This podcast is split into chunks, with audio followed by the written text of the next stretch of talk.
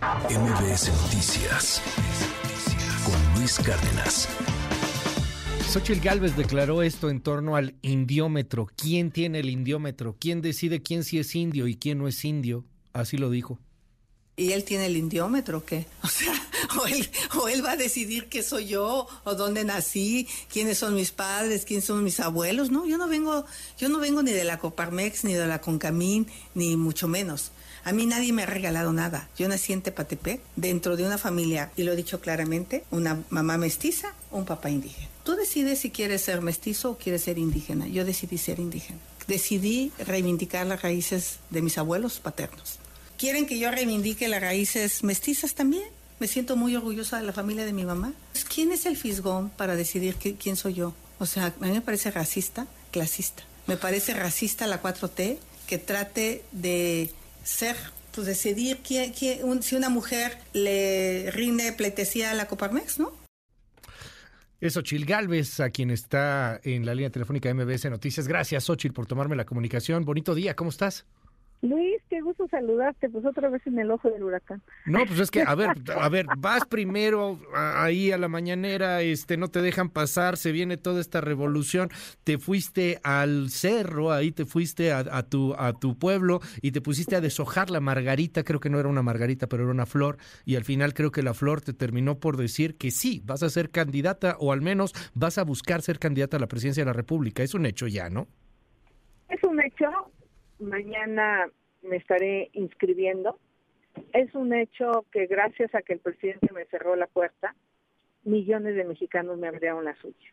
Es increíble las muestras que he recibido de apoyo, de afecto en la calle, en los restaurantes, ahí anduve desayunando por la, por la calle de Álvaro Obregón, ya sabes, de unos discos famosos, ahí estuve, la gente muy cálida, eh, este tengo más de 50 mil personas que se han anotado para que me puedan ser mis voluntarios para conseguir firmas.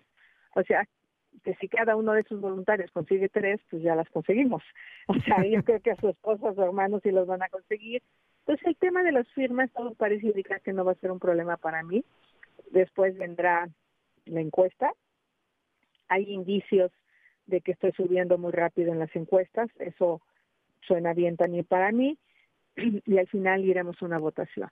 El presidente quiere adelantar esta decisión por una razón, para que me destrocen, para que me hagan pomada, para que se me vengan sus votos, para que se me vengan sus, este, sus prensa escrita pagada por él. eh, pero lo único que le digo al presidente es que me va a hacer una mujer más fuerte. Cada que recibo ataques, yo me vuelvo más fuerte. ¿Qué tanto eh, te estás eh, viendo en estos momentos como una posible candidata de partidos políticos en los cuales en uno simpatizas pero no eres militante? Hay quien, hay quien no te ve todavía muy bien, como que no convence, como que eh, la, la crema innata, la élite partidista, mm, no, no la convence, Xochitl. Mira, no hay un candidato o candidata o un aspirante, porque aquí lo que estamos haciendo es aspirar a coordinar este frente, pues que tenga todas las cualidades. La verdad es muy difícil, eh, de repente a mí me dicen, no, es que Santiago es muy serio, bueno, y a poco Claudia es muy entusiasta, pues tampoco, ¿no? O sea, cada quien tiene su estilo, eh, obviamente Santiago es un hombre súper preparado, es un hombre de un conocimiento de las leyes tremendo, entonces, no hay candidato perfecto, yo seguramente tengo muchos defectos. Eh, aquí, pues es la combinación un poco de todo. Yo creo que sí soy una persona con cierto carisma, divertida, pero también soy una persona seria. También puedo poner a debatir sobre temas energéticos, ambientales, cambio climático, eh, estudiarle durísimo a qué hacemos con la seguridad, porque es un tema que esta semana deberíamos estar hablando todo México de eso. O sea, ¿por qué la seguridad pública está teniendo la crisis?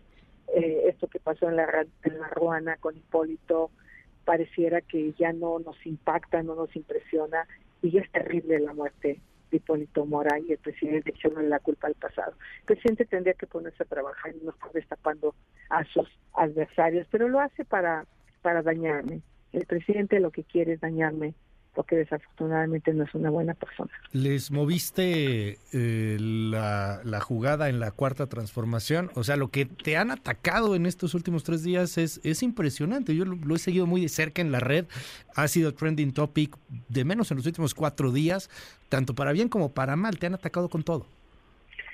Y me van a seguir atacando. O sea, la verdad es que es lo que quiere el presidente. Quiere, quiere que emocionalmente yo truene ¿no? O sea, este, afortunadamente creo ser una mujer fuerte, justamente por de donde vengo, por donde he llegado, por lo que he tenido que caminar, por lo que he tenido que vencer.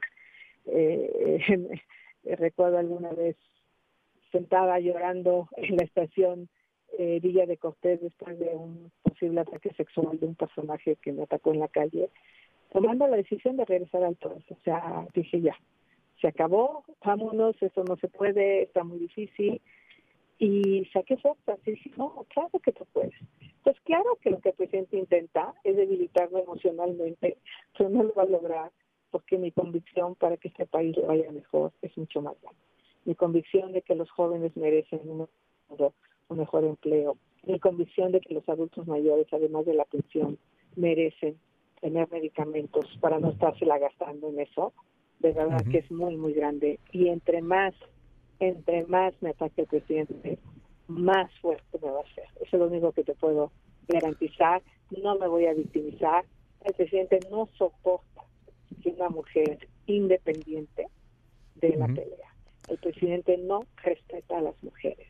Tampoco respeta a las candidatas que le impone o a sus corcholatas, las minimiza porque él cree que las puede controlar. Pero fíjate que a mí no. A mí ningún hombre me ha acompañado a mi lado y ni por ningún hombre estoy aquí donde estoy. Estoy por mis propios méritos. Aunque ese hombre se llame Claudio X González, como dice López Obrador. No, a ver, yo Claudio no tengo mayor relación con él. ¿Por qué me quieren usar a mí un hombre? cuando cuando cuando Claudio me financió mis estudios de ingeniería, cuando Claudio, este, yo creo que ni siquiera tengo un contrato con alguna de sus empresas a lo largo de mi vida, cuando Claudio me ha dado un peso para una campaña política, nunca. Mis campañas políticas las he hecho prácticamente sin dinero. Las he hecho como se están haciendo, que ahorita no estamos en campaña, pero estamos en aspiración. La gente está poniendo las X solitas en Coyacán el otro día con un proyector estuvieron proyectando en Coyoacán la X. O sea, la gente está reaccionando positivamente y más va a reaccionar a medida que la, presidente me ataque más. Oye, déjame cerrar con dos preguntas a reserva de que en algún momento podamos platicar más ampliamente y, abiertos los micrófonos siempre, Xochitl. En Colombia, en Colombia, perdón, en Venezuela, acaban de, de, cerrar a María, eh, María Corina Manchado, la candidata eh, puntero podía ganarle a Maduro, etcétera, y de repente, ¡pum! ahí se fue todo el peso de la ley.